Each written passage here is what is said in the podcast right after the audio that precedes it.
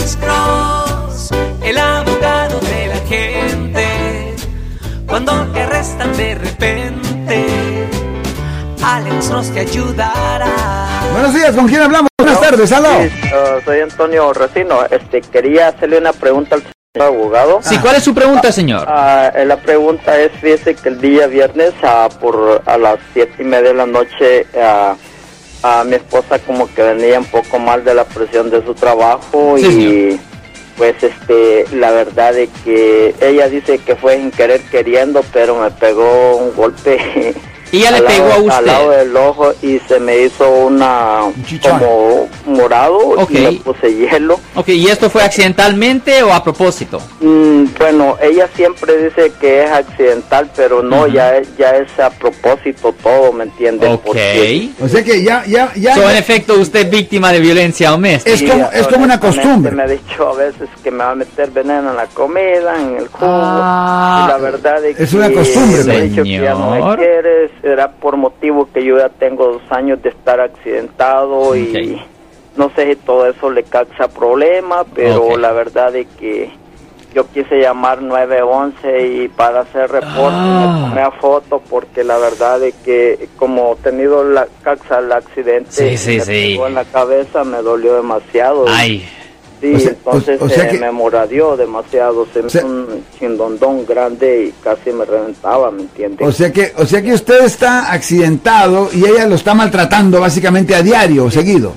especialmente estoy como este deshabilitado de parte del doctor me entiende y y me ya con ese golpe legalmente me sentí más mal porque yo he estado mal de la cabeza a causa del accidente me entiende y la verdad que me dolió mucho pasé llorando y, y la verdad es que bien bien duro ¿va? ya no hay ni qué hacer me entiende bueno, le voy a decir una cosa, señor.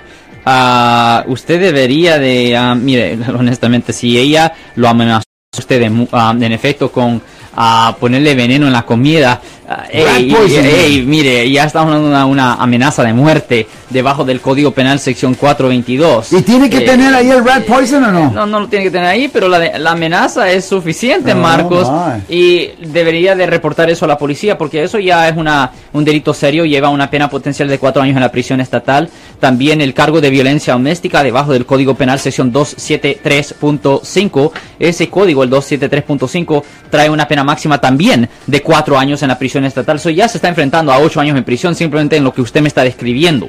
So, ¿Y por le voy a decir honestamente, señor, usted, por, por- preguntarle esto.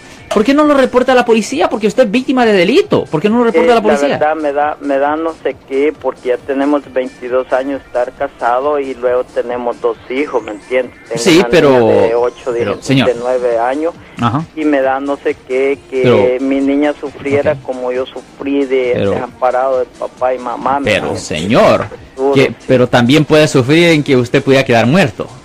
Sí, yo me Eh, ¿me tomé entiendes? a, foto con mi teléfono porque la verdad yo no resistía el, el golpe y...